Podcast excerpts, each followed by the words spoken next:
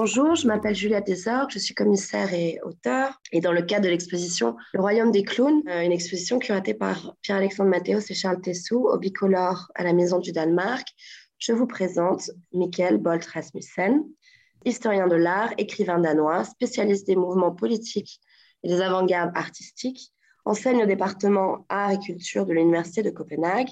Il est connu pour ses articles sur les mouvements anticapitalistes la traduction révolutionnaire et l'internat situationniste, entre autres. Il est l'auteur de plusieurs ouvrages, Playmates and Playboys at Higher Level, Davy Martin and the Situationist International, Cosmonauts of the Future et Expect Anything, Fear Nothing, qu'il a édité avec Jacob Jacobson. Il a aussi euh, publié The Contemporary Condition et Late Capitalist Fascism en 2021.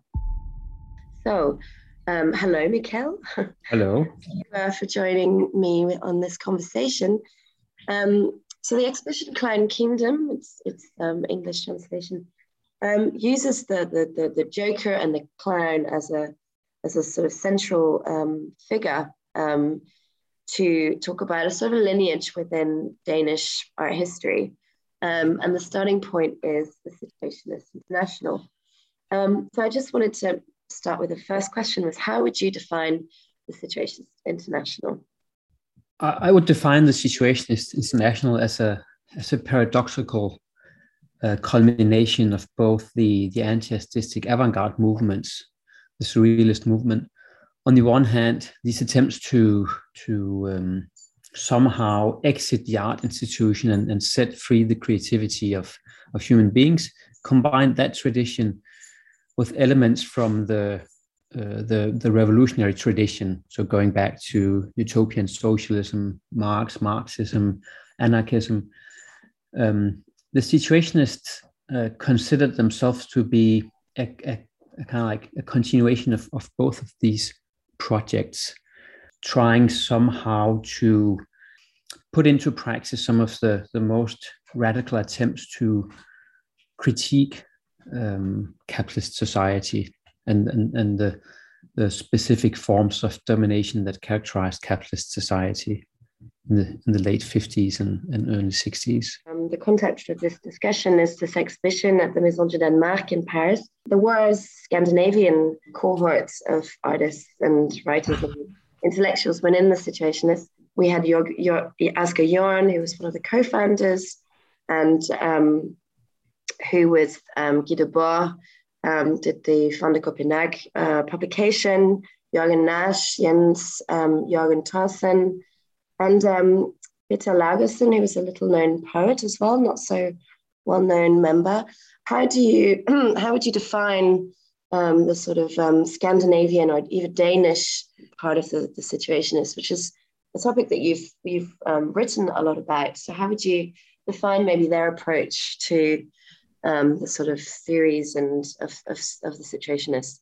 Well, I mean, it's, it's customary within analysis of the situationist project to to um, divide the the existence of the movement into three phases. I mean, the, the, the movement or the group was founded in 1957 uh, as a as a kind of joint venture of a small group. The Danish artist and author Asger Jorn uh, was running, and then the international lettrist movement uh, headed by Guy Debord and Michèle Bernstein. And during the, the first phase of, of the, the group's existence from 1957 to 1960, 61, 62, um, the group uh, was, was characterized by trying to use um, different artistic media or the, the, the space of, of, of, of art um, as, a, as a place uh, in which it could perhaps be possible to present a, a, radical critique of, of capitalist society, what they ended up terming the society of the spectacle. But already during these first years, um, I mean, this this was a this was a, a contested um, topic. I mean, how can we or can we use painting, for instance, for instance, or exhibitions or or art criticism uh, as vehicles for, for a radical critique. And during the conference that takes place in Gothenburg in, in the summer of, of, of 1961, uh, the, the situationist group decides, or a majority in the situationist group decides that situationist art is a contradiction in terms. You cannot you cannot make a situationist art. You can perhaps try to use art in a situationist way, but but uh, but there can I mean there, there cannot be a, a, kind of situationist artistic style. And this this results in the following year in the in in in, in the split of of the group where uh, most artists from the group are expelled or leave the group and in the, i mean so the next phase of, of, from 1962 to, to 1968 one faction uh, the first situationist international centered around Guy Debord and Raoul Vaneigem they are very reluctant to engage in anything that has to do with the world of art but a rival second situationist international is set up by Jørgen Nash, the younger brother of, of Asger Jorn. And according to, to Nash, I mean, uh, not using art, uh, not using the, the, the kind of like the, the, the uh, institution of art is a, is a mistake. So, so Jørgen Nash, Jens Jørgen Thorsen, Hardy Strid, uh, several other Scandinavian members, they stage a number of, of, of, of scandals or provocations as a kind of artist or art, artistic rebels, one could say. Um, so we have this this uh, this huge split in 1961-62, uh, and and kind of like within uh, most analysis of the Situationist International.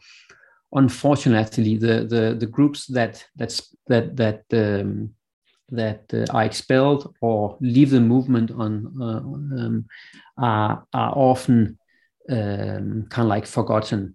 Uh, so the second situationist movement around Jørgen Nash and Jens Jørgen Thorsen, but also what Jacqueline de Jong did after leaving uh, the Situationist International in '62. But but uh, but it's actually really I mean, it's use, useful and it's worthwhile to go into an analysis of all of these different movements in order to to, to gain a, a, a kind of like a more complete understanding of the situationist project and the, the, the specificities of of the difficulty of of kind of like presenting a radical critique in the early 60s with without and always against art in, in a certain sense. And the two um, projects that are present within the, the exhibition at the Maison du Danemark are, are two examples of, of, of how uh, the first and the second Situationist International went about um, kind of like coping with art or trying to use art. So the first one is is um, is a recreation of um, part of of the I don't know if we if we can call it an artwork, but but but Jørgen Nash and Jens Jørgen Thorsen, uh, uh, really quickly, they engaged in a lot of different activities after being expelled uh, in 1962. And one of these uh, um, events was, was uh, an, an exhibition in a gallery in Copenhagen, where at the opening, uh, there was no artworks. It was just a, a, huge amount of material, wood and paint and stuff like that. And then the audience, of course, was supposed to to produce the artwork with the artist. So, so part of the Situationist project is, of course, an attempt to try to to activate the the passive spectator. I mean, the, the whole the notion, the society of the spectacle is, of course, a, an analysis of the way people are kept in a, in a passive state in, in this society of the spectacle. So, Jørgen Thorsen and, and Jørgen wanted the audience to become active co co-creators uh, and they, they set about creating a huge collage within the gallery, and there were concerts and band, jazz bands playing.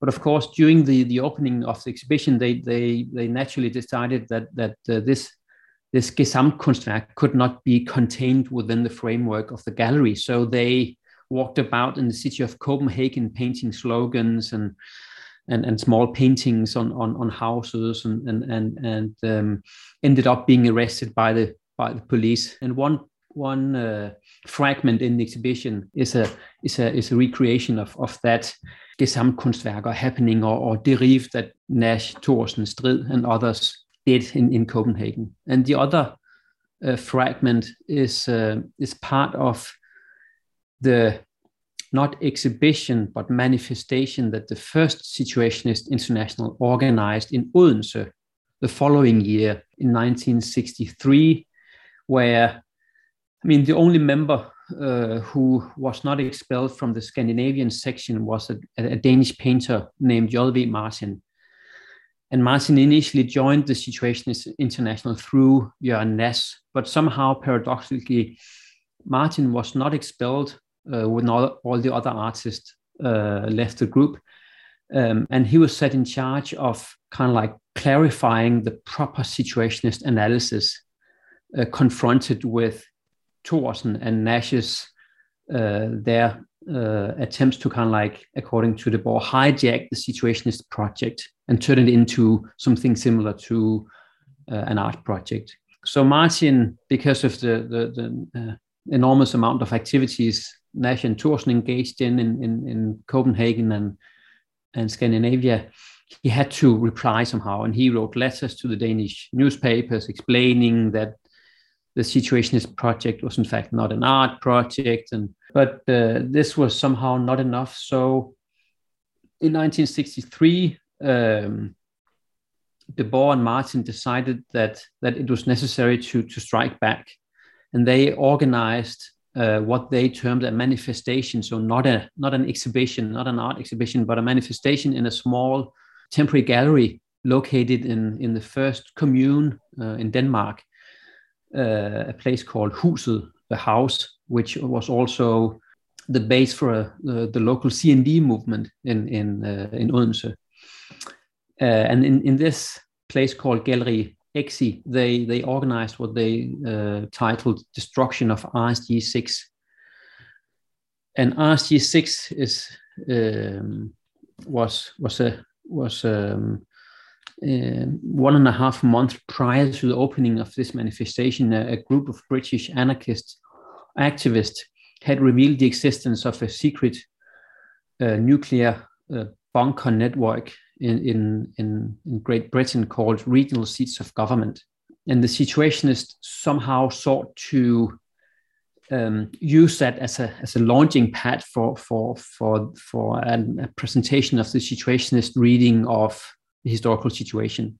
So they they they took the, the title of, of of a small pamphlet that British activists published, "Destruction of RSG6, Regional Seats of Government," and then made uh, this manifestation or exhibition where they somehow presented the situationist a situationist critique of the nuclear um, terror threat uh, during the Cold War so the, the, the, the, exhibition was, was composed of three uh, sections. In the first section, uh, a small room was, was, um, was made into a mock-up of, of, of one of these bunkers. So it read RSG6 on the wall, and there was like plank beds and a siren, and uh, the, the light was flickering. And Martin had placed a smelly cheese under one of the beds and the audience was was forced to to swallow the so-called the last pill. Uh, and after that, the audience was allowed to enter into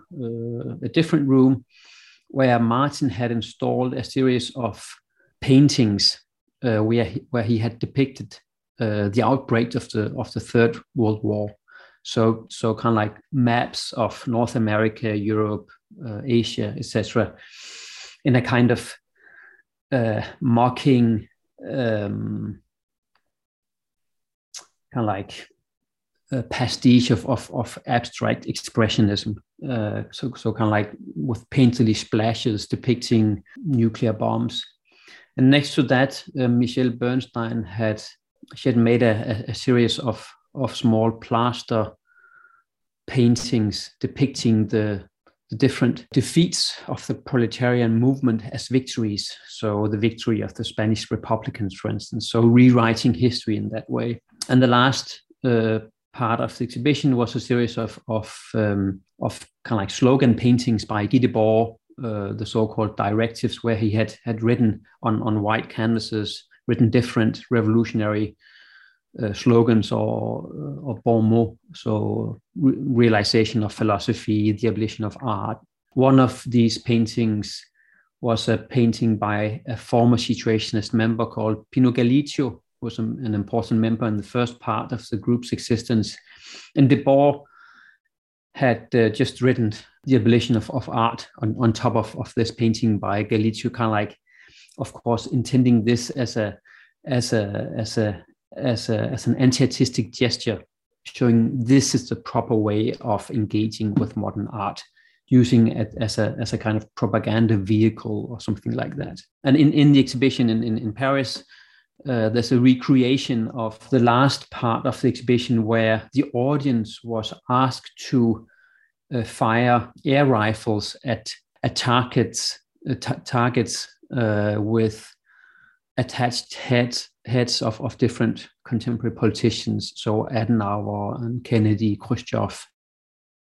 So, so in a, in a very heavy-handed way, the audience was turned into active participants. Either you comply with the two uh, allegedly uh, opposing powers of the Cold War, or you react, or you become a, an, an, active participant in the struggle against the, the Cold War paradigm. Uh, you become an active participant in the creation of a new society, and you can you can start that by by shooting at images of of of these different politicians. So in both instances, of course, one of the most important things things is this heavy-handed attempt to try to force the audience into some kind of taking a stand or becoming active somehow. Yeah, and I guess in this exhibition, I mean, there was, you know, whilst it had a very strong political agenda, you know, political kind of agenda and content to it, um, as did the Situationist sort of um, project, you know, there's a sense that, I mean, in the Situationist ideas in general, there's an element of humor, you know, the dérive, you could argue, is a form of prank within urban space. Um, it, it, it does seem that humor was quite an important element within the Situationist project. And um, I guess the question is how far does you know the the, the political agenda kind of sits side by side. Um, how how important was humor for the situationists in your mind? I mean, in both of these exhibitions, of course, humor was an important element. Uh, I mean, it it it also has to be contextualized within a fairly, I mean, it, within the, the the context of of of bourgeois society. I mean, in the late 50s, early 60s, most Western European countries were were ruled by really old men. So it, it, it was kind of like an, an, old man society with fairly stiff bourgeois norms. And, and of course, the, the situationist movement, kind of like the, the, the different factions or, or, components of the movement, can be looked upon as, as, as part of a generational conflict uh, what we perhaps could talk about as, as the em- emergence of subcultures or the emergence of of, of the new left that that uh, that of course were I mean fed up with with having to to to comply with the rules of, of this older generation that had somehow I mean through the first world war and then the second world war completely fucked up but but then somehow stayed in power. That was the analysis of, of the situationist. So of course they they the situationist stance was was characterized by by a refusal of this society, and humor was a was both a means to critique this society, but but in a way was also the goal. I mean, the goal was to to create a society uh, that was less boring and less conformist. So so so of course uh, humor was was was both a means but also a, a goal or kind of like was part of the program. This this is what we want to create. We want to create a life that is characterized by effects perhaps we would say today or kind of i mean the danish dutch member constant um, came up with this idea of, of creating a completely new urban environment called new babylon. And, and this new babylon project was was precisely uh, characterized by the breakdown of this the, the, kind of like the traditional way of conceiving a city at this moment. So you you live in one in the periphery and you work in the center and, and, and the city is is characterized by being com- compartmentalized by by separations or divisions. And and constant and the situationists were super interested in in opening up all doors or breaking down all barriers, creating a kind of joyful or playful movement across the city in different ways. And this, this was supposed to be the, the counter paradigm to the spectacle where you went to work. After having gone to work, you, you, you, you went back to your apartment, watched TV, uh, bought a new pair of jeans or uh, went to a cafe and, and, and could decide between 25 songs and then went home, went to sleep and then got up and, and, and went back to, your, to, to the factory. So their critique was part of a, of a, of a specific, of a historically specific um, critique of, of a really boring society, a, a, a kind of like the post-World War Fordist society um, and they were inspired by uh, I mean both the the, the Dada and surrealist uh, uh, cultural historians like Johan Huizinga and his notion of, of the homo ludens, the playful human being. So humor and and and uh, played a, a, a, huge role in the Situationist project. Of course, there was, as you were alluding to, uh, there was sometimes a tension between the, the kind of like the the, this very strict uh, revolutionary uh, vocabulary Debord and Vaneigem and the others used, and this, and then the, then the, the, the stress on uh, on play, because of course it was not just supposed to be fun; it was actually supposed to be part of a of a radical challenge to uh, existing capitalist society. And the problem at that point in time during Les Trente Glorieuses was, of course, that I mean the art institution was expanding, and what we uh, would perhaps call, I mean, the consumer society or the influencer society today, perhaps, was was becoming a reality, and that society uh, was perfectly capable of admitting a certain a certain amount of playfulness. So therefore, the situation is I mean, they, they were forced into either uh, kind of like engaging in more and more scandalous behaviors, as Nash and Thorsen did, or were forced into kind of like abandoning existing institutions, the art world, uh, the institution of, of, of, of, politics, as was the case for the first Situationist International. So, so this tension in the Situationist project, they were aware of, of these tensions themselves. And, and in, the, in, in a small text present at the exhibition in, in Paris, a text Guy Debord wrote for the, for the, for the catalogue of the exhibition in, in Odense, he precisely talks about the project as a heavy-handed use of art. So this is this is obviously Debord and the situation is somehow trying to to handle some of these contradictions um, the, the contradictions of, of, of being capable of using art, using playfulness, engaging in these kind of like funny uh, activities, all the while trying to, I mean, trying not just to to to create a a, a, a funny or playful art exhibition, but actually to to to somehow uh, create uh, in the of a of a revolutionary movement. My last question is is what, where do you see the the the impact of the Situationist International today? I mean, it's um, um, was a very important movement within the avant-garde at the time, but how, how, where do you see its its ideas and its project um, in in our contemporary um, in within contemporary art or or beyond? It's possible to to to come up with different answers. I mean, kind of like the situationist answer would perhaps be to to stress the distance between present politics or contemporary art and the situation in, in the 60s, saying that that that the situationist international was was kind of like was the last avant-garde or was the last international that that that uh, it's very difficult to locate the, this, the same kind of of not political engagement but precisely revolutionary activity.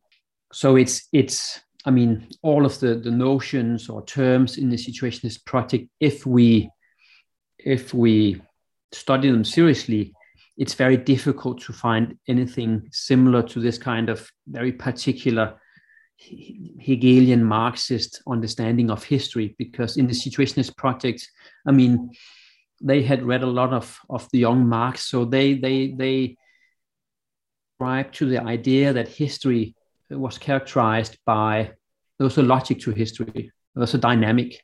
The proletariat was still there somehow. The proletariat as the subject, the historical subject that would would put capitalism to the grave and I mean, in, in, in 2022, very few people subscribe to that idea that there's some kind of logic to history. So, in a certain sense, one answer would be they're part of history, that the situationist international it's our antiquity. They are ruins and we, we can we can perhaps then go back to these ruins and, and try to put them into use but but but they are somehow uh, undecipherable for us. I mean Another answer would, of course, be to to say that that of course parts different parts of the situationist project has traveled into uh, parts of the more politicized art milieu. So of course we have representations of political conflicts in, in art institutions.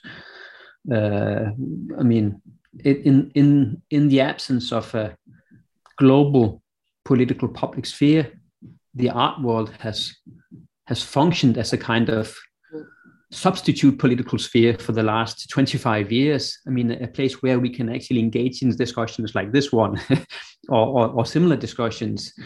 So that's that's the positive the positive spin uh, or reading of, of, of the institution of, of contemporary art. So, so, of course, the Situationist International appear like in this exhibition and in other exhibitions, but but somehow in a in a displaced form where specific gestures or techniques are somehow put into use but but but most often without kind of like the the general or kind of like outside of of, of kind of like the the totalizing framework of the situationist analysis. That would be one uh, one one or two attempts to to to answer the, the last question. Thank you so much Michael for for this um, fascinating conversation Ce podcast est produit par le Bicolore, montage par Thomas Devény.